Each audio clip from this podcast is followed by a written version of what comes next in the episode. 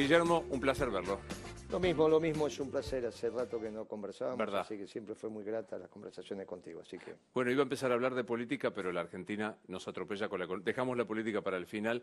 ¿Me describe el momento económico de esta, de esta situación? Mira, el lunes a la mañana me llamó un colega tuyo temprano, a las 8. Durante el transcurso de la conversación le dije, quizás el miércoles no estemos hablando más de las elecciones.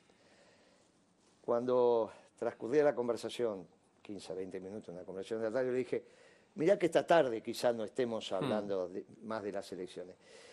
Eh, la situación económica nosotros la caracterizamos hace bastante tiempo de una supercrisis, no de una crisis. Primero, definamos la crisis. ¿Cuándo hay crisis? Hay crisis de, digamos, a la salida de, de una situación de crisis, tenés la definición china, que es para criar pibes, muy interesante. Después, de- detrás de cada crisis hay una oportunidad. Entonces viene tu hijo adolescente que se peleó con la novia y es lo peor que le puede pasar en la vida. Y vos le decís, pibe, qué sé yo, y a los 10 minutos está escuchando música. Porque detrás de una crisis hay una oportunidad. Para criar pibes eso es extraordinario. Sobrino, hijo, está bárbaro. Pero no es la verdadera. La definición correcta de crisis es la occidental, que hay crisis cuando todas las salidas son malas. Por eso, en una crisis matrimonial difícilmente vuelvas y terminar. Después suavizan la palabra Mm, crisis, utilizan pero- la palabra crisis para 20 cosas distintas. Pero la salida es mala. Pero todas las salidas son malas y por lo tanto lo único que resuelve es la crisis. Esto es muy complicado, porque hay dos, dos profesiones que no le tienen miedo a la crisis. Una es la, es la economía, la otra es la psicología. ¿Viste? No le tienen miedo. Cuando el tipo está en el final, el- te lo agarran porque dice, total, va para arriba y si está arriba te lo mantiene. El problema es cuando está bajando el paciente, ahí no te lo quiere agarrar nadie. La economía es lo mismo. Nosotros caracterizamos esto como una, como una supercrisis, no una crisis. Hace rato, te diría segunda mitad del gobierno de Macri, antes que viniera el fondo. Nosotros hicimos un artículo con Chaliú y con Carboneto el 8 de diciembre del 2017 fue publicado, después que acababa de ganar las elecciones Macri. Y se lo pedí a Haddad, la única vez que hablé con Haddad en todo este tiempo. Le dije, mira, necesito que publiques este artículo este día. Me dice, ¿y por qué este día? Porque vamos a poner la Argentina bajo el manto protector de la Virgen. Ah, me dice, siento que vos sos católico. Y los otros dos también. Así que el 8 de diciembre lo publicó. En ese momento fue el artículo más leído, 10.000 en el ahora no es nada, pero en ese momento todavía no estaba en el auge los medios online y demás. Eh, y ya decíamos que entrábamos en una situación muy complicada, pero muy complicada, por las inconsistencias que había heredado Macri y que las había profundizado. Pero lo interrumpo para entenderlo. Si la crisis, todas las salidas son malas, ¿las supercrisis son súper malas? Claro. Por eso si vos me das a afirmar hoy Sí. que las saquemos los muertos de lado, estamos hablando como economistas Sí, profesionales, sí. vos me das a afirmar, el final es el 2001, yo te lo firmo ya, y te, y te aclaro y te pongo el documento como en Comodoro Salvo Pi. los 33 muertos. Bueno, se- sería obviamente, de eso prefiero Pero no la- hablar. Lo, lo ponemos porque si no después van a Bueno, decir, claro, están, bueno, están pues, salvo, salvo los 33. Sacamos eso, saquemos eso porque un muerto ya es mucho. ¿Aquella crisis económica es buena comparada con lo que puede pasar? Sin duda, por eso lo llamamos supercrisis. Porque ahora está, pero no ahora. Empezamos a hablar de esto y nosotros tomamos el criterio comercial para esto. Hablamos de crisis, supercrisis e hipercrisis. Almacén, supermercado, hipermercado. Mega, claro. ¿Cuál es la hipercrisis? Que es la que tenemos que evitar, es la anomia. Cuando nosotros empezamos a escribir esto, lo escribíamos en, en un diario económico, el que contestaba en el diario La Nación, que escribía cada 15 días, no- era muy gracioso porque los dos íbamos contestándonos, era Fidanza. Vos no sé si te acordás que escribía los sábados en, en La Nación. Eh, y entonces nos contestábamos. Cada 15 días escribía él y nosotros escribíamos los lunes en el- diario económico. E incorporamos el tema anomia para decir, mire que eso es la hipercrisis, es lo que hay que evitar. Estamos a tiempo con Macri de frenar, de no pasar de la supercrisis a la hipercrisis. ¿Por qué hipercrisis? Porque se estaban dando dos fenómenos que terminaron con dos gobiernos en el mismo tiempo. Se estaba dando el déficit fiscal, que terminó con el gobierno de Alfonsín, déjalo que diga Moró, que el peronismo, que esas cosas, dejárselo para Moró. La situación fiscal, que terminó con el gobierno de, de Alfonsín, el déficit horrible, llegó a 14 puntos del PBI, pero hoy estás en 15 puntos del PBI en julio, y el mes pasado que pagaste aguinaldo estuviste en 22 puntos del PBI, medido contra la facturación del mes, que es lo que tenés que hacer, así se mide, ¿no? Si vos decís el déficit contra el PBI, el PBI anual, te da una, eso es una estupidez, porque cualquier, eh, cualquier empresario mira lo que facturó en el mes, ¿no? no, el global. Eh, vos decís, el promedio me anduvo bien, pero ahora estoy facturando cero. Bueno, entonces, ¿cuánto Claro, es una estupidez. Por eso, por eso es tan interesante cuando el economista, el contador, eh, aparte tiene experiencia de mercado. Porque entonces hablas un diálogo que del otro lado, tenés un diálogo que del otro lado se entiende.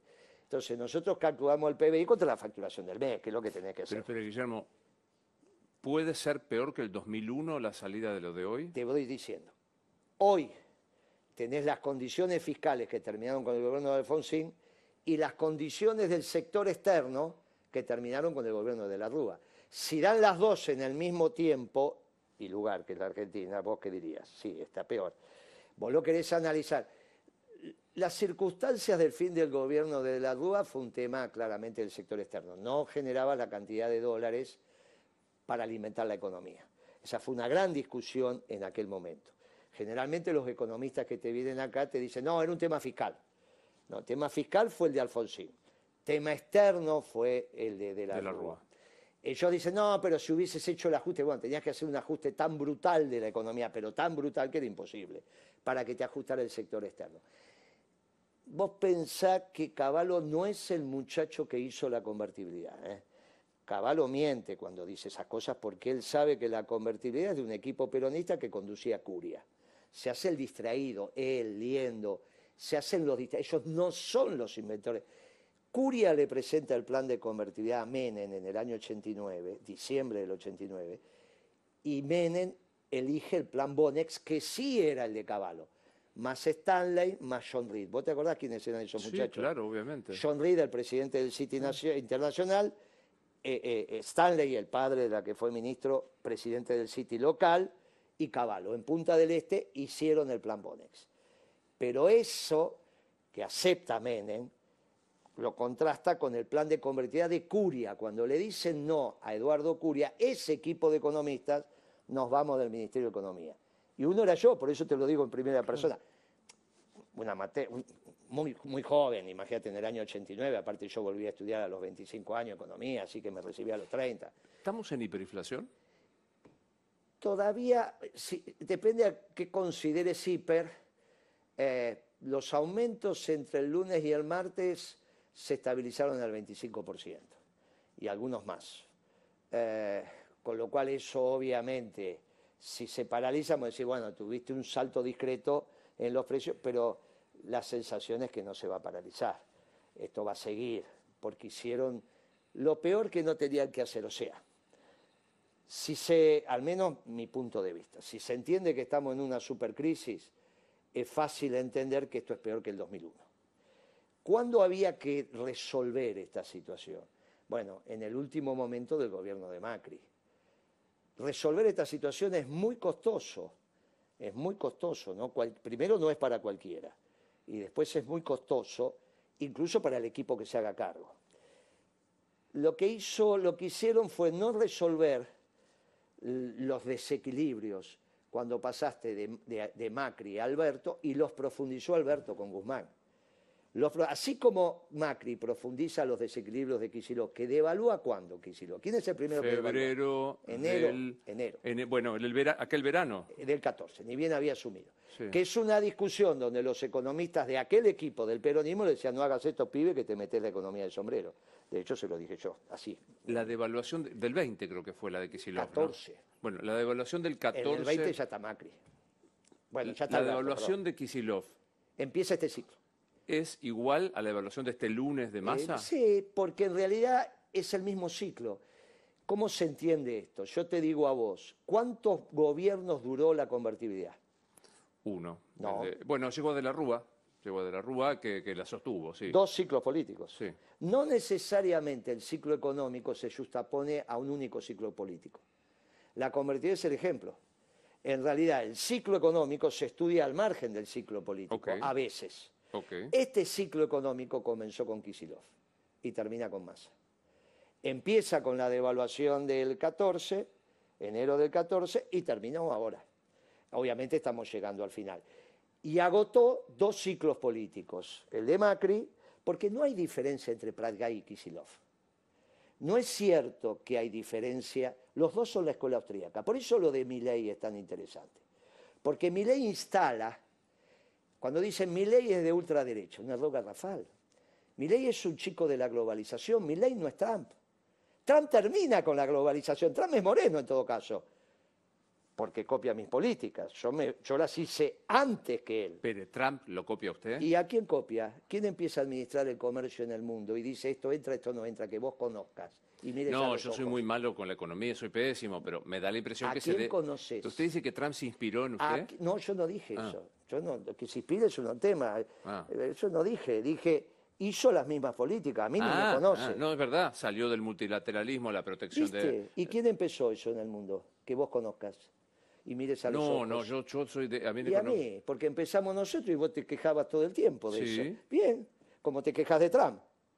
Sí, o no, no es que no fue maravillosamente bien con el gobierno Cristina. No, este, eh, con el gobierno peronista te fue muy bien. Pero eso lo dejamos para Este es análisis. peronista también, ¿eh? No, este no es peronista, este es Ah, no. socialdemócrata. no. no, este precisamente globalizador. Pero está Alberto, Cristina, Sí, Massa, Alberto- los gremios, si los lo movimientos escuchás- no, los sociales y gremios el, no están en y el el sello del. PJ. ¿Cómo no? no, los, gre- los gremios no están. Acompañarán a algunos secretarios generales. Si no, no hubiesen perdido la La elección. CGT sacó la semana pasada un apoyo... eh, eh, los gremios, no- esos son los dirigentes. Si no, no hubieses perdido la elección y salís tercero. Si, lo- si, lo- si todo lo que vos decís Sí. votaron a este gobierno, no podía sacar la veintipico. No, ¿cómo? Pues sí, sí, o a lo mejor porque la gente que no se siente encolumnada por las instituciones Ah, ya no se vio más Eh, representada Entonces son por los esto. dirigentes, no es el Bueno, movimiento ok, obrero la dirigencia peronista, el sello, No, del- no, no. el sello del peronismo. el sello del Partido Justicialista intrusado por un socialdemócrata, porque él lo confesó frente a Fontevecchia Alberto de Fernández, sí. en una entrevista que Sí, me acuerdo perfecto. Dijo, dos, soy socialdemócrata. dos entrevistas le hizo igual y en las dos dijo Bueno, que pero espere, vamos socialdemócrata. para adelante así, para, para Pero si yo visión. quería ir para adelante, por eso te decía, estamos en una supercrisis. Este ciclo económico está llegando a su fin. Se inició con la devaluación de Kisilov, Mm, termina con Massa. De la misma manera que gritar fuego cuando se prende un fósforo en un teatro lleno es un desastre, obviamente, objetivamente hay fuego, pero es un fósforo, no es para gritar fuego. Bueno, Kisilov innecesaria y irresponsablemente devaluó, avalado por Cristina. Eso es una interna dentro del gobierno que se resolvió de la peor manera. Los economistas peronistas decíamos se había completado el modelo. Habíamos, teníamos que dejar de ir por demanda e ir por oferta. Esto es interesante porque vos que me decís que no sabés de economía, me estás mirando con una cara que entendés todo. Nosotros, eh, estaba claro que la década ganada fuimos por demanda, hasta que alcanzamos la frontera de producción y se nos empezó a disparar la inflación. Ahí dijimos, bueno, tenemos un problema acá. Em- no solo la inflación, empezamos a tener un problema del sector externo después de la crisis del 2008, que acá pegó en el 2009, de las subprimes. Y el mundo baja ostensiblemente los precios, y ahí volvemos a tener Ah, un problema. Pero espere, eh, datos concretos, 800 mangos, sube, baja, de se- Pero lo que te 750. voy a decir es de unos datos extraordinarios, porque te hace a vos reflexionar que vas a votar. A vos lo que te sirve es que esta entrevista te ilumine para Mm. decir, caramba, estaba equivocado o no. ¿Y a quién va a votar usted? Después lo hicimos. Bueno, ok, se- pero entonces volvamos a esto, 800 mangos. Volvamos al otro, Pero, porque espere, no te 800. ilumina los 800, te ilumina saber que hay un ciclo económico que empezó con Kicillof y termina con Massa y que no tiene ninguna importancia Macri. Todo lo que yo te escucho a vos, Mm, hablando a veces de economía, o vos escuchás a los demás, al actual oficialismo, no, está mal. Porque este ciclo económico comenzó con la devaluación de Kicillof Sí. Y termina con Massa. Macri es una anécdota. Macri no inició el ciclo económico.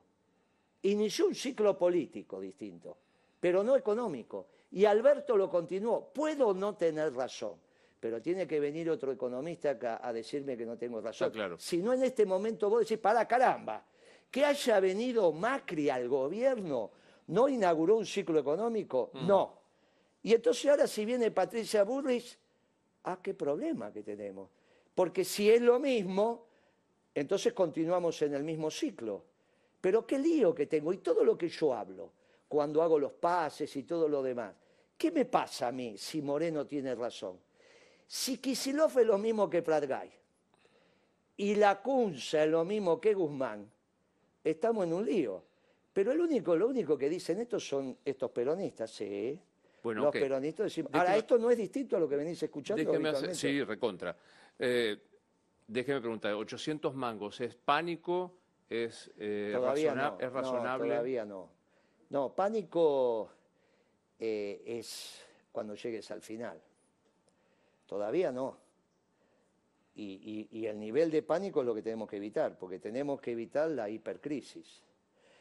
Ahora vos, si yo tengo razón, tenés un lío bárbaro en la cabeza, porque te da lo mismo votar una cosa que la otra. En términos económicos estamos hablando, ¿eh? Porque Votar si- una cosa que la otra es, una es Patricia y la otra cosa que es, Ma- es Milei. No, es masa. Capaz que son lo mismo. Y lo ¿No va a votar a Milei? No, no voy a votar a mi ley. ¿Y a quién va a votar? No, por eso, después lo vamos a des- a descular a quién vamos a votar. Si es que no cambian las Pero cosas. digo, si Massa es lo mismo que Kisilov, este, Pratgay y, Y la Cunza, y la y. Duhovne, y Guzmán. Si- que no los quiere usted eso. No es un ciclo económico perverso terminó. que terminó en esto. Si Milei no es Ahora, ¿vos estás capaz de decirme en qué se diferenció Macri de... de, de- de políticamente, que es mi especialidad. No, no, pero estamos hablando de economía. No, economía yo ya me, me confieso y hago Bueno, una cosa que si pocos es el mismo- periodistas hacemos. si no el- sé. Si es el mismo ciclo económico, la política tiene que acompañar eso. Mirá, tanto es el mismo ciclo económico que devaluaron los dos. Los dos fueron a arreglar, ya lo había arreglado Kicillof, el Club de París. Ya le había pagado a Repsol y ya había querido arreglar con los fondos buitre. ¿Vos te acordás que había querido arreglar con los Sí, fondos claro. buitre? La única diferencia es que terminó firmando el cheque eh, Macri, Macri. pero no hay diferencia. Tanto fue lo mismo que ninguno fue por oferta. ¿Por qué se endeuda Macri? Porque quiere seguir yendo por demanda en vez de ir por oferta. Él explica que quiere ir por oferta, pero mintió, por eso mandó a endeudarse. Eh, Él no fue por oferta, que era lo que decíamos los economistas del claro. peronismo. La- por el- eso se endeuda. Estamos en supercrisis Claro, y salimos con un super problema, exacto. no hiperproblema. Esperemos. Se podría evitar un hiperproblema. Esperemos, yo creo que lo vamos a evitar. Me, def- me define, me dice para los, los de a pie, qué es, cuáles son los No, super... pero esto, esto que estamos hablando es muy de a pie, ¿eh? No, sí, Porque bueno. que vos, vos imaginate ahora lo que te va a costar hablar bien de Macri, porque hizo las cosas mal para la economía. Dígame cuáles son los problemas de un- una supercrisis. Bueno, el déficit fiscal y el sector Está externo. bien. Salario. Horrible, obviamente todo eso te termina deteriorando el salario y el nivel de ingresos. Empleo. Empezaste deteriorando toda devaluación que no es compensada, Sí. deteriora los ingresos. ¿La primera cuál fue? La del lunes. Bueno, no, la primera. Kicillof, ahí Kicillof. está. No, y la de Plagay, También. ¿viste? Y la de Duhovne al final, y la de, y la de la Cunza al final, cuando ya se están yendo, y la de Guzmán, y la de Massa, todas esos deterioraron tu plata. Bien. O sea, desde el lunes, como todos sabemos, somos más pobres, hay menos empleo. Sí, que empezó allá, ¿eh? Em- sí, mismo, no importa, entendí que es el mismo ciclo. Ya, Ah, ya el concepto pero lo ahora que ese concepto para las elecciones es tremendo, porque en realidad eran ellos contra nosotros. Y en nosotros, cuando vos empezás a hacer el análisis político, ¿quiénes eran? Y éramos un grupo que no tenemos autoridad en los votos, porque las elecciones, al margen, al margen de que te roben un voto, dos votos, eso, eh, yo lo estudias la clarísimo. licenciatura. Los votos no estuvieron. Yo podría haber sacado tres y ahora era candidato a presidente, pero no cambia la lectura política, como no cambia porque Schiaretti haya sacado cuatro. O sea, los votos no estuvieron. Hay algo peor que era para lo cual me presenté. ¿Quién podía debatir con mi ley? Massa no puede. Patricia no puede, obviamente. Ella dice que es doctora, no sé, en ciencia, política. es doctora en ciencia política. Sí, ya sé, estudió en Flaxo, la conozco, somos la misma generación. Pero bueno, te podés imaginar que nunca ejerció más allá de la acción política, que fue ministro. Esto no es una doctora que vos digas, ay, mirá, eh, tengo todos estos papers escritos, estos documentos, escribo toda la semana en el diario. Está bien. Bueno, allá que está, defíname a Patricia Bullrich. El problema es quién debate con mi ley. Está, pero defíname a Patricia Bullrich. Es una militante política que obviamente es muy difícil que pueda comprender lo que estamos conversando ahora. Es muy difícil. Si ella estuviera acá, es muy difícil. Porque el tema es esencialmente económico. ¿Pero no le da a Patricia? ¿Vos la conocés? ¿Hablaste con ella? Como lo estoy hablando con usted. ¿Y qué pensás que le da? Yo la conozco. Ahora, con todo respeto, ¿eh? no, no, estoy faltando el respeto. Vos imaginate que es muy difícil. Eh, no tiene una trayectoria para comprender en profundidad lo que estamos hablando, ni la humildad, porque ya hay una edad que donde te es muy difícil. Puede decir, bueno, la economía la va a manejar eh, Melconian. O sí, Melconian o Las Pinas, dijo que eran dos opciones. Bueno, está bien. Pero ojo, ¿por qué tuvimos cinco presidentes al final del 2001 en mm. una semana? Porque no había comprensión del hecho económico, porque la política determina la economía siempre que la economía vaya por, por el riel. En el momento que el tren descarriló, la política lo que hace es sentarse a esperar. No tiene ¿Usted imagina una crisis política de cinco presidentes saliendo no, no de esta? No sé, eso no lo sé. Eso, esa es la anécdota.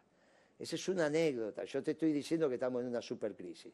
Si va a salir de, de 30 negro, 31 colorado o al revés, no lo sé porque eso no sería lógico. Nosotros, un economista te mira seis meses para adelante. Mm. Por eso el, pibe, eh, eh, eh, la, reta no podía decir, no sé cómo me van a dejar el país. ¿El pibe? Bueno, es un chico, no podía decir, no, no hablo de economía porque no sé cómo me van a dejar el país. ¿Cómo no vas a saber cómo te van a dejar el país que eres el presidente? ¿Cómo van a pensar que Alberto no sabía el país que heredaba? ¿Cómo Macri no iba a saber el país que heredaba de, de Kisilov? Lo sabía con precisión. Entonces, se sabe, el economista hoy te tiene que estar diciendo, mira, seis meses adelante lo que va a pasar. Y está claro que esto que aconteció el lunes es lo peor que podían hacer, porque es una devaluación, es un tiro al aire. ¿Qué hacían los gobiernos cuando enfrentaban esta situación y no estábamos en democracia, terminaban con la democracia. Te devaluaban, te subían la tasa de interés y te congelaban los salarios. Intervenían Salvo el congelamiento salario. Hicieron lo otro. Bueno, por eso es tan difícil decir a quién vas a votar. Está claro. ¿Qué, defíname a mi ley. Mirá que cada vez que decís está claro, la audiencia dice, oye, porque estás dando un salto de, construcción y de y Está claro significa que me queda claro lo que usted piensa. No, no. Este es un programa de preguntas, no, de opiniones. No, no, pero esas preguntas, cuando vos decís está claro, del otro lado hay una comprensión interesante. Por ejemplo, ¿cuántos te dijeron a vos que este ciclo es el mismo que del Kisilov? Y los dos son globalizadores. No. Ahora, ¿cuál es la geopolítica de eso? La globalización. La globalización la hizo el neoliberalismo y la socialdemocracia, la hizo la Thatcher, Bush padre y Felipe González. Ese es el consenso de Washington. Kisilov es socialdemócrata. Y el segundo periodo de Macri, en términos de los dos años, ¿no? cuando, cuando viene el fondo, es neoliberal. Son la misma política. defíname a Javier Milei. Javier Milei es muy interesante lo que le sirvió a la política, poquito a la economía pero muy interesante a la política porque movió el árbol. Es un anarcocapitalista, no es un hombre de derecha. Es una confusión tremenda de lo que habla. Lo que pasa es que él habla de Trump, habla de Bolsonaro, no, tiene esa, habla de, de la Meloni. Él no es eso. Trump terminó con la globalización y él en la escuela austríaca, que fue el apogeo, en el único momento que el mundo fue escuela austríaca fue en la globalización donde hay una aparente contradicción entre los neoliberales y los socialdemócratas, y los dos comen, abrevan en el capitalismo de los banqueros. Por eso pueden hacer, por eso pueden hacer la globalización durante tanto tiempo. Cuando el peronismo se expresa en la década ganada, que somos el capitalismo de producción y trabajo, intentamos confrontar con eso. En el límite tuvimos que decir esta mercadería no entra a la Argentina. Y ahí quién nos hizo un juicio? Estados Unidos, Alemania y Japón. ¿Por qué no le hicieron el mismo juicio a Estados Unidos? porque tiene 14 portaaviones o Ah. 12 portaaviones. Entonces usted dice, no es de derecha, es multilateralista. Claro, o sea, es, la globalizador, igual que Cristina, igual que Macri, igual que Kisilov, igual que Alberto Fernández, igual que Massa. Acá la contradicción no es izquierdas y derechas, es globalización, nacionalismo. ¿Y quién, quién es el, aparte de usted, quién expresa el nacionalismo? Bueno, está claro que Trump, está claro que Putin, y tenemos que pensar en el Papa. Acá. Bueno, acá es el peronismo. El peronismo conceptualmente, de dirigentes políticos me de pasa lo mismo. claro. Ah, porque- bueno, por eso. Por eso era ellos y nosotros. El problema es dónde se expresa el peronismo. ¿Dónde se Esta es la expresa? primera. Bueno, ahí te- la- Hoy, hoy, y, bueno, hoy, y hoy tenemos un problema claro, porque no hay autoridad en los votos para los que defendemos la doctrina peronista. Mm. Y los que no, y los que se dicen peronistas son globalizadores. defíname a Sergio Massa. Y es un muchacho audaz. Vos lo querés, eh, si fuera tu productor acá estarías encantado. Vos crees que, que es un tipo como masa de productor, pero no lo vas a poner a dirigir. ¿eh? No, no es un muchacho para dirigir esta compañía. No, no decir, ah, mirá, es un audaz, está todo muy bien, te consigue, te resuelve, eh, pero es un productor. ¿Sabe de economía? Pero ¿cómo vas a saber? ¿Vos qué sabes de economía si tenés la misma profesión que él? No, poco, cursé un solo año, un- una ¿Y él, economía. cu- ¿Y él cuántos cursó? Y No encima vos, no, porque vos estudiaste allá, no Estoy en estudiaste Rosario, acá. yo estoy en Por eso, Rosario. si hubieses estudiado acá antes, por tu edad hubieses estudiado con Roberto Aleman. Que algo, pero vos ya no estudiaste con Roberto Aleman no, yo economía en soy- derecho. podría haber No es- estudiado, pero estaba en Rosario. claro, no es casualidad que Roberto Aleman fuera el que le enseñaba economía a los futuros jueces. No es casualidad, no lo llevan a Moreno a enseñar economía, porque Moreno le diría, cuidado, que cuando ustedes hablan de precio bien no sabe de lo que hablan. ¿eh? Cuando hablan que la competencia genera los precios, vos conduciste ese programa, pero me parece que después intratable. Vos tuviste ahí. Sí, yo estuve ahí. Bien, pero me parece que fue en el ciclo anterior, cuando estaba el pibe este Del Moro. Y, y un día me invitaron a mí y dije, bueno, con una sola condición, que solo me repreguntan después que termino de hablar, porque si no todos al mismo tiempo me hacen acordar a mi suegra y eso me hace un lío bárbaro en la cabeza. Y ese día estaba el actual secretario de Comercio, Tombolini, el actual. Claro, era columnista, panelista. Claro, entonces yo le pregunté a Tombolini, ¿vos sabés cómo se hace la tasa de interés? Y entonces me empezó a decir activa, pasiva. No, no, no. Y salió una periodista que era de ámbito, ahora no sé dónde. Liliana Franco. Liliana Franco. a def- Digo, Liliana, nos conocemos, no lo defiendas, que él es economista y vos no. Deja que se defienda solo. Finalmente no sabía cómo se armaba la tasa de interés en el mundo. Pero vos sí sabés, porque vos cada tanto lees que la Fed aumentó o bajó la Aumenta, tasa. sí. Bien, entonces no es en competencia. Hay 10 muchachos, 12 muchachos que se juntan y suben y bajan la tasa. Y vos sabés como yo que la excepción no confirma la regla, No. sino destruye la regla. El sentido, la calle te dice sí, la sí. excep- No, pero vos sabés que no. Por lo tanto, si hay un precio que no se hace en competencia, Milei está equivocado. El día que se lo dije en un debate en América, se quedó mirando a mí y le dije, vos sos anarcocapitalista. Se rió y me dijo que sí. Pero tiene un problema muy serio, Milei. Porque cuando los anarquistas quieren destruir el Estado, también destruyen la propiedad privada. En cambio, Milei la defiende. Pero la única manera de que exista la propiedad privada es que haya Estado. Porque si no hay Estado, no, hay registro. no te lo garantiza, claro. No, y aparte no hay registro de la propiedad. bueno, es el modo jurídico de registrar, Muy de- de bien. garantizar. ¿Viste el error que tiene? Él, Pero espéreme entonces, Massa no, no pero esto es muy importante, porque Sí. cuando él empiece a gobernar, no va a ser necesario que le rodeen la Casa Rosada para que él se angustie. Cuando él empiece a gobernar y tienda al anarcocapitalismo, salvo que los banqueros lo terminen de contener y el equipo económico de él sea el de Roque Fernández, entonces ya es la escuela de Chicago, ya dejó de ser Milley. Eso ya es los 90. Dejó de ser el pibe que expresaba la rebeldía. ¿Está claro? Ya empieza a ser otra cosa. Bien, si Milley es la escuela de Chicago, no es la escuela austríaca. Pero si es la escuela austríaca, que es lo que, lo que él reivindica, la propia realidad le va a impedir tomar decisiones. Y ese es el, el peor momento de un ser humano. No Eh, es cuando te rodean el rancho. Quiero ¿eh? resumir, Massa no sabe de economía, Bueno, pero es porque es abogado como vos. Massa es peronista. Eh, no, parece ser que empezó la UCD y después canta la marcha, pero es- cuando vos decís sos peronista, sos en la política. Alguien que destruye el ingreso de los trabajadores no puede No ser peronista. Bueno, pero Puede- viste, contestaste vos. No, bueno, sí, claro, como no peronista lo puedo decir. Claro. ¿Puede seguir siendo ministro de Economía? Y yo, ayer me parece que Eduardo Valdés pidió que, que los dos trabajos no lo puede tener. Y Eduardo Valdés le da una salida elegante, sé candidato. Es Cristina, Eduardo Valdés es Cristina. No lo sé, no lo sé, no lo sé. no lo- Eduardo Valdés vuelve al gobierno cuando yo le pido. Bueno, es otra anécdota, no tiene ninguna importancia. Eh, eh, Eduardo Valdés, no sé si es Cristina, era íntimo amigo de Alberto, ponele que ahora sea Cristina. Eh, lo que le da es una salida elegante, le dice, anda de candidato. En vez de decir renunciar, porque nos estamos poniendo la economía de sombrero, le dice, bueno, anda de candidato, le da una salida ¿Usted elegante. ¿Se cree que Valdés se va a animar solo a decir eso si no es que tiene el, el pasaporte de Cristina? Eso lo decís vos, yo creo Yo que el gordo, el gordo es un intrépido, ¿eh? es un tanto, es un poco más inteligente que, que Massa, pero es intrépido. Es más formado, es un tipo, Mm. es un y tipo vacunado que, VIP. eso es, sí, sí, eso también, eso también, eso también.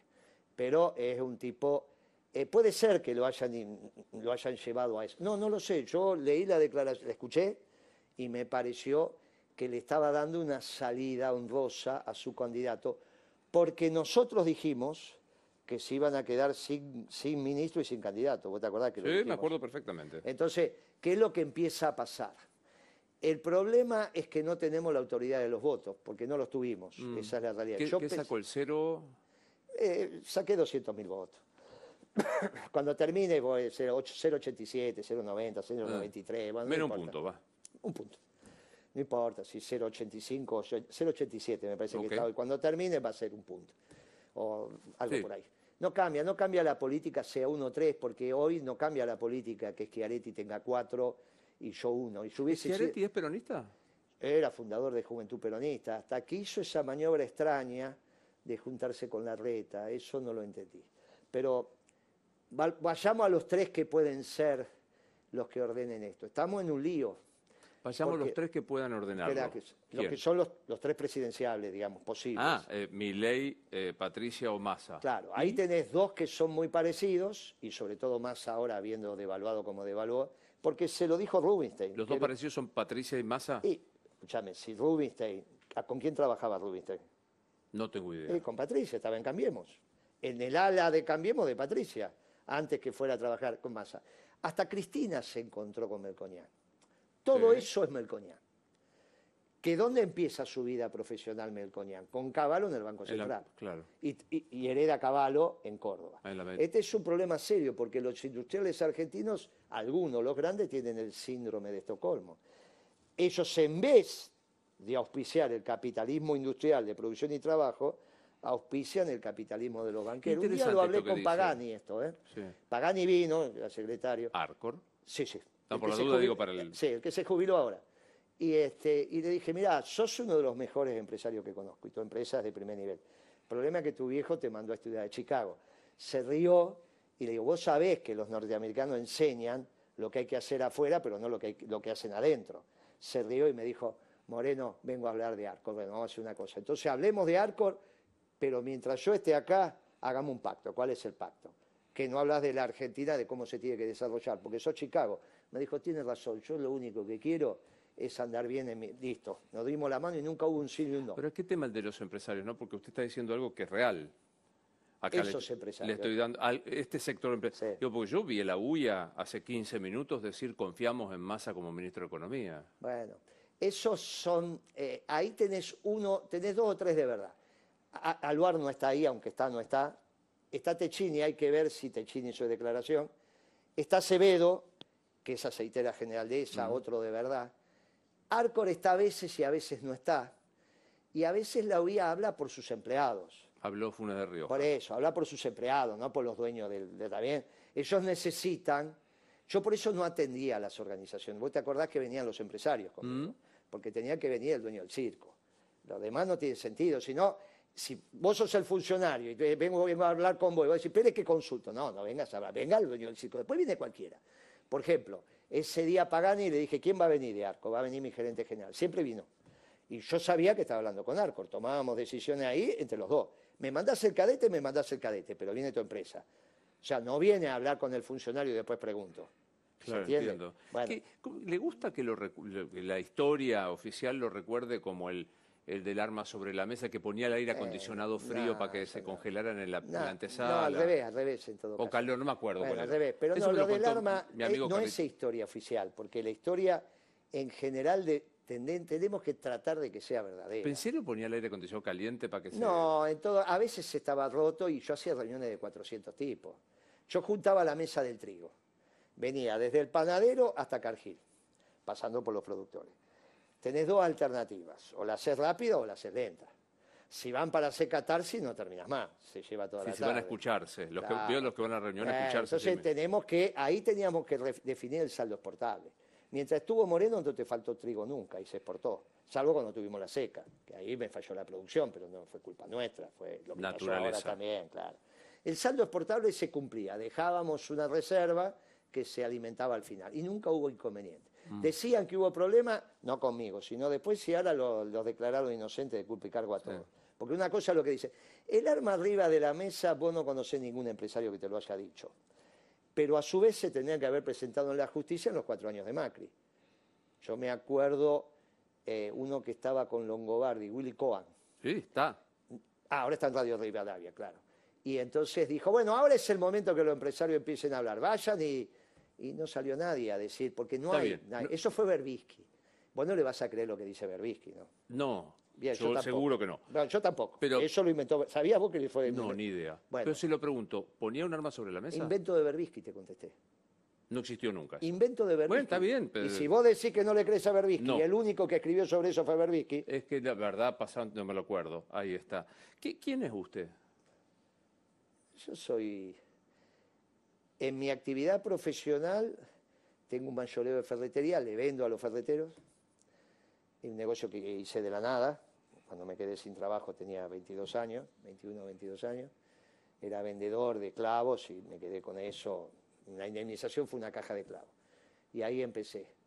Este, en mi actividad profesional tengo una consultora que donde se ubicaron los profesionales que trabajaron conmigo, volvieron al mercado, pero en un negocio propio, que estamos y que con eso viven una cantidad de profesionales de primera, ¿eh? el mejor equipo de economía sigue siendo el mío. Eh, así, modestia, así como vos sos el mejor periodista y no vas a decir, no, este mejor, no, sos vos. Bueno, el mejor equipo de economía es el de Moreno. Eh, y ahora está en la consultora. y después soy un militante de la causa, que me tuve que dedicar a la política, nunca me dediqué a juntar votos, ahora me tuve que dedicar y no, no, fue bien, obviamente porque la política no está entendiendo el hecho económico y es muy delicado cuando la política no entiende y no confía. Porque no entender es obvio, porque un abogado va a entender. Pero para eso vos tenés tu economista, economista de cabecera como tenés tu cardiólogo de cabecera. Todavía no, pero algún día, Dios no lo permita, lo tendrás. Tengo, tengo, tengo, tranquilo. Entonces, muy bien. Entonces vos tenés tu cardiólogo de cabecera, el tipo te dice, hace esto y vos lo hacés. Vale. lo mismo tendría que ser con un economista. ¿Y Rubinstein no sabe? pero eh, no es peronista. el, conocimiento, mi querido amigo, en una ciencia social. Imagínate que si en el derecho tenés dos bibliotecas, si en el derecho, mínimo, imagínate en las ciencias sociales. Porque podríamos debatir sobre Kelser. Y entonces vos me decís, mirá, vos debes ser bastante, porque sos un tipo, el problema es que hablas desde los dos lados. Vos en algún momento hablas desde las ideas y en otro momento hablas desde la realidad. Como no ejerces la profesión y no sos de la Corte Suprema, entonces no te tenés que definir. El que te escucha no sabe cuándo hablas desde las ideas y cuándo hablas desde la realidad. Entonces, eh, el que te está escuchando le da lo mismo, siempre vos. El que agudiza el oído, y lo hacemos en general, lo que a veces hablas desde las ideas y a veces, a veces sos de Kelser y a veces sos del mundo de que la pirámide jurídica es el orden natural o la constitución. Y entonces, pero no hay problema porque tu profesión la llevas magníficamente. De lo que vos te ganás la plata lo llevas magníficamente, pero tampoco tenés que gobernar un país. Cuando gobernaras un país, tendrías que decidir como abogado dónde te parás. Sí, defíname a Cristina. Y Cristina fue, después le tengo que explicar a los oyentes, pero te digo que hay 10.000... Eh, yo me dedicaría solo un programa a hablar de esto. Eh. Vos tenés 10.000 personas que son las que te escuchan que te están prestando atención. Cristina, por eso cuando vos decís entendí, no es que entendí lo que yo digo, es que entendiste, porque ese es tu rol, entendiste. No son los otros periodistas que te da lo mismo y te hablan en cara y que lo único que le preocupa es si haces uno cuatro, uno dos, uno uno. Eso, vos sos un tipo que todavía estás aprendiendo. Por eso te destacás. Cristina fue, mientras tuvo jefe político, eh, una presidenta muy exitosa. Cuando lamentablemente nos quedamos todos sin jefe político, que no es el presidente, es el jefe político, es mucho más que ser presidente. Eh, ahí empezamos a tomar decisiones complicadas y finalmente terminó adjurando del peronismo, se volcó a la socialdemocracia y, empezó las primeras fotos de esta socialdemocracia con Kisilov y termina con Alberto. Pero es injusto hablar de el kirchnerismo, o sea, el kirchnerismo como los 12 años y... No, yo no dije nunca eso. No, no, pero es afirmación mía. Ah. Es injusto hablar del kirchnerismo. Porque no existió el kirchnerismo, existe el peronismo. Ese fue un gobierno peronista que tenía la celeste y blanca dibujada en la piel y nunca tomó decisiones en contra del interés nacional o del interés popular. Son los dos vectores que definen si sos peronista o no sos peronista. Y ahí está, y vos construís la historia argentina con estas dos variantes. Por eso, cuando algunos compañeros atacan a Roca, yo digo, cuidado con Roca, ¿eh? era tucumano. Que dice, no, es la sociedad rural, cuidado que era tucumano. Tucumano hay oligarcas. Cuidado, y los oligarcas aparecen en la Argentina después de caseros. Hasta ese momento había una aristocracia. ¿Qué es lo importante? Las sociedades que, que tener una aristocracia no es un problema finalmente es el gobierno de pocos para el bien común. El problema es tener oligarcas, que es el gobierno de pocos para ¿Quiénes son hoy los oligarcas de este país? Y yo estábamos en una discusión eh, para que vuelvan a ser aristocráticos. Solamente eh, son los grandes terratenientes de la zona núcleo de la Pampa Húmeda, no hay otro, porque es un tema de productividad y de cuánto vale la hectárea. Cuando la hectárea te, te vale 22 mil dólares. Yo cuando llegué al gobierno en, Pergamino, la hectárea costaba 3 mil dólares. Cuando me fui costaba 17 mil y ahora debe costar 20, 22 mil. Entonces te digo, cuando vos tenés X cantidad de hectáreas en la zona núcleo, que hay mm. cuatro sectores, hay cuatro tierras en el mundo con el mismo nivel de productividad. Angola, 40 años de guerra civil. Ucrania, sigue en guerra civil. Centro-este de Estados Unidos, hicieron un país. Y Argentina, la zona núclea, pudimos hacer un país, pero siempre con problemas. eso, eso otro día lo discutimos. ¿Por qué la conquista del oeste para Estados Unidos, lo que vos ves en la película, fue tan importante mm. para la construcción de este Estados Unidos moderno? Y en la Argentina la conquista del oeste nos determinó una doble renta sobre la tierra, la que se lleva el productor y la que se lleva el dueño de la tierra. Eso no pasa en ningún lugar del mundo. ¿eh? Que, y esto te lo enseñaron en economía, la única materia que tuviste. Si yo te digo que el señor feudal le daba al siervo de la gleba su tierra. Vos me decís, es el feudalismo. Claro. ¿Cómo le pagaba el siervo de la gleba que le prestara la tierra? Con lo que producía. ¿Cuánto le tenía que dar? No me lo acuerdo. La mitad, te cierra. ¿Te acordaste ahora? Mm. La mitad de la producción. ¿Cuánto paga el productor ahora por el alquiler de la tierra? La mitad de la producción. ¿Eso es capitalismo o feudalismo? Está claro, economía, ¿viste? Por eso tenemos que introducir el capitalismo moderno en la zona núcleo de la pampa húmeda. No hay un problema de pools de siembra, eso es, eso es capitalismo moderno.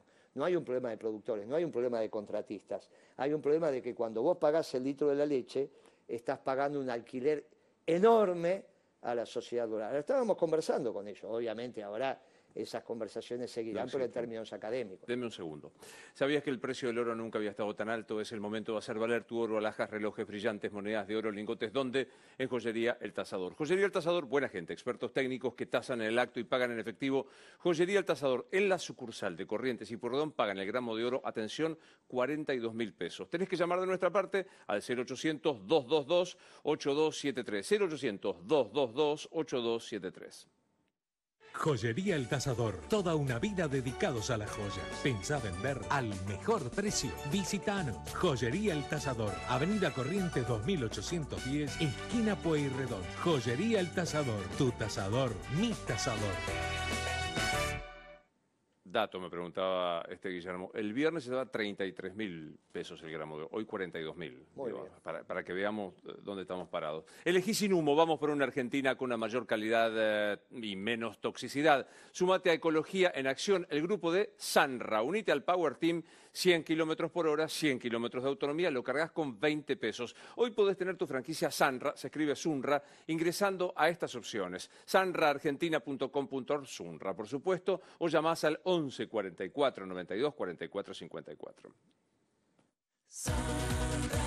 Vehículos eléctricos, tu independencia en movimiento, te lleva a tu destino.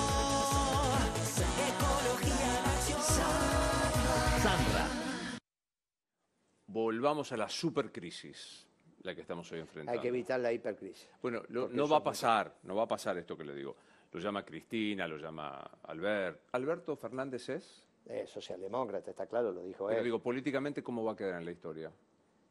Y quise, pero no pude. Ese, se lo dije el día que Cristina lo eligió en mayo, esa vez que mandó el Twitter. Está grabado ahí en Crónica diciendo. Él cuando se vaya es quise, pero no pude. Típico gobierno radical y va a dar conferencias por el mundo, que es lo que está haciendo ahora y va a seguir. Bien. Se lleva su plata como Clinton, como esto y vive de eso. Lo llama Alberto, Cristina, Massa. ¿Quién decide? Le dice, eh, Guillermo, ¿qué hacemos?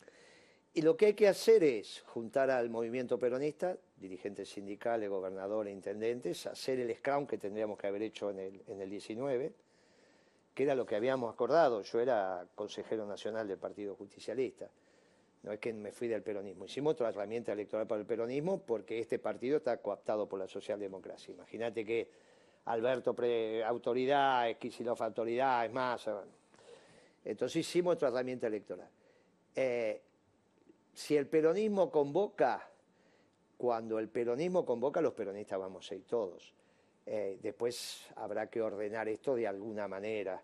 No como lo hicieron el lunes, esa es la cabeza de este chico Rubén. Gente que devaluar y no compensar, eh, pero eso, eso es lo que hacían. No, eh, ningún economista del peronismo, se, pero tipo las tapas, se plantea. Bien de derecha es eso, ¿eh? devaluar y no compensar. Es que no es de derecha tampoco, ese es un error. A ver, bueno, bien de ausencia de... Saquemos lo más extremo. Mussolini mm. era afiliado al Partido Socialista. Por eso tienen que cambiar esa lógica de la globalización. La verdad que tiene razón. bien de ausencia de sensibilidad cuando yo social, Explicaba, Cuando yo explicaba esto en Alemania, estaba el embajador nuestro delante, había hecho una misión comercial a Italia, desprendí a algunos empresarios y fuimos a hablar con los alemanes. Vuelo de 10 euros pagaron, fuimos. Este, y entonces estaba un dirigente de la zona de Baviera y yo empecé a explicar el tema de la zona núcleo de la pampa húmeda, cómo nos afectaba eso en el precio de la comida. Pero también hablábamos de una sociedad justicialista. Y el tipo me mira así como me mira, pero dice, ¿sabe qué pasa? Acá el que resolvió el tema de la propiedad de la tierra no fueron los socialistas. ¿Quién nos resolvió en Europa ese tema? Es lo que vos llamás la derecha. Pero cuando usted habla de justicia social, habla de izquierda, eh, dígame, que somos peronistas. Y sí, claro, nosotros no entendemos de lo que están hablando. Porque no hay peronismo. Claro, pero aparte, esa categoría europea no es universal. Yo te digo a vos, esto, esto de entender que las categorías europeas no son universales, sino para ese pueblo, también es muy importante. Yo te digo a vos, los talibanes son de izquierda o de derecha, y vos me decís, no sé. Irán es de izquierda o de derecha, y no lo sé. Entonces, en el mundo hay otras categorías que en todo caso lo que lo tenés que ordenar es por el bien y por el mal. Porque eso te brota naturalmente. es como por un punto. ¿Cuántas rectas pasan? ¿Por qué? Por un punto. Infinito. ¿Viste? Naturalmente no lo podés demostrar. El bien y el mal lo sabés diferenciar porque te lo enseñó tu mamá, tu abuela, los amigos. Sí, hay otra categoría, respeto por las instituciones. Irán claramente es no, este, una teocracia. No, eso estamos de acuerdo. Pero hay otros estados que también son así. entonces, reformulo la apreciación. Eso ya sería con las categorías europeas. Devaluar como se devaluó el lunes una compensación es de una ausencia de sensibilidad social Eso no es peronismo. Está claro. Eso está claro. Bueno, ¿y qué hay que hacer para evitar la hipercrisis? Yo aconsejaría que el gobierno, no el gobierno, digamos, el peronismo se convoque, obviamente en el peronismo se convoque a todos, gobernadores, intendentes, dirigentes sindicales, empresarios, y encontremos una salida a este, a este desastre para evitar la hipercrisis y para evitar lo que hoy te diría yo que es irremediable, que es el gobierno de mi ley. Evitarlo bien, no evitarlo mal. Tener este debate. Mirá mi ley, Vos sos un anarcocapitalista. Milei, vos sos un anarcocapitalista, no sos un pibe de derecha. Si, puede, si fueras un pibe de derecha, ultraderecha, como dicen estos tarambanas, vos podríamos tener otro diálogo. Pero vos sos un anarcocapitalista. Vas a defender la propiedad privada y querés eliminar el Estado, que es el único que te la garantiza. Querés terminar con los registros de la propiedad. No puede ser.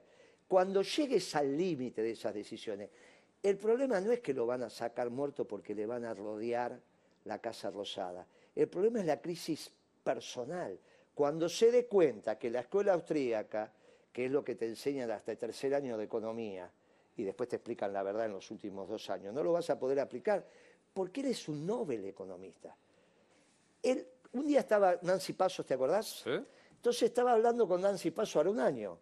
Y entonces le digo, mirá que, mirá que ley es un Nobel economista, es un muchacho joven. No, no me dice, primero que tiene, sí, tiene 50 años, no, pero como economista.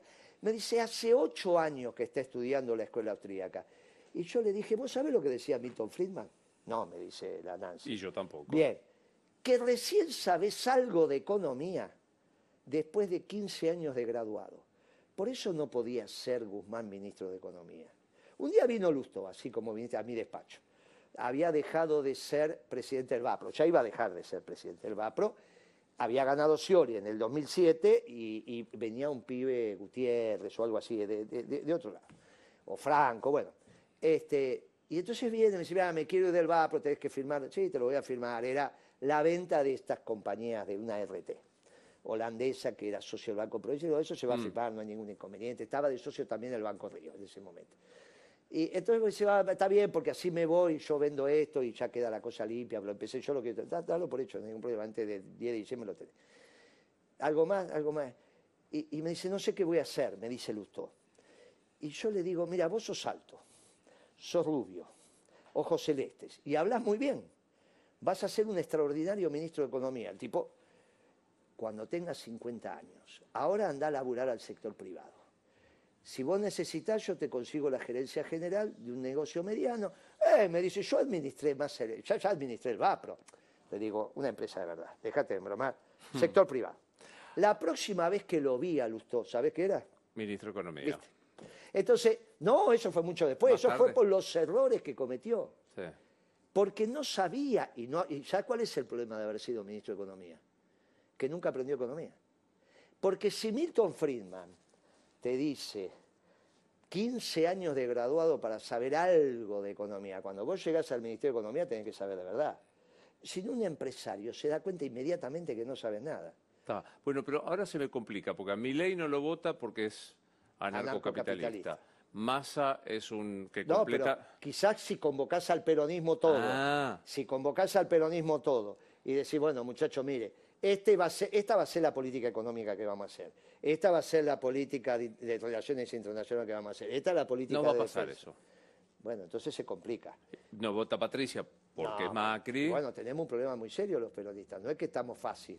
Estamos tan complicados como vos después de esta charla, porque ahora que te enteraste que todos son lo mismo y que un anarcocapitalista es muy difícil, ¿a quién vas a votar? Tenemos el mismo problema. Vos no podés votar lo que acaba de fracasar, porque es el ciclo que empezó Kisilov. Y si este ciclo empezó Kisilov y termina con masa, dos de los que pueden ganar son lo mismo.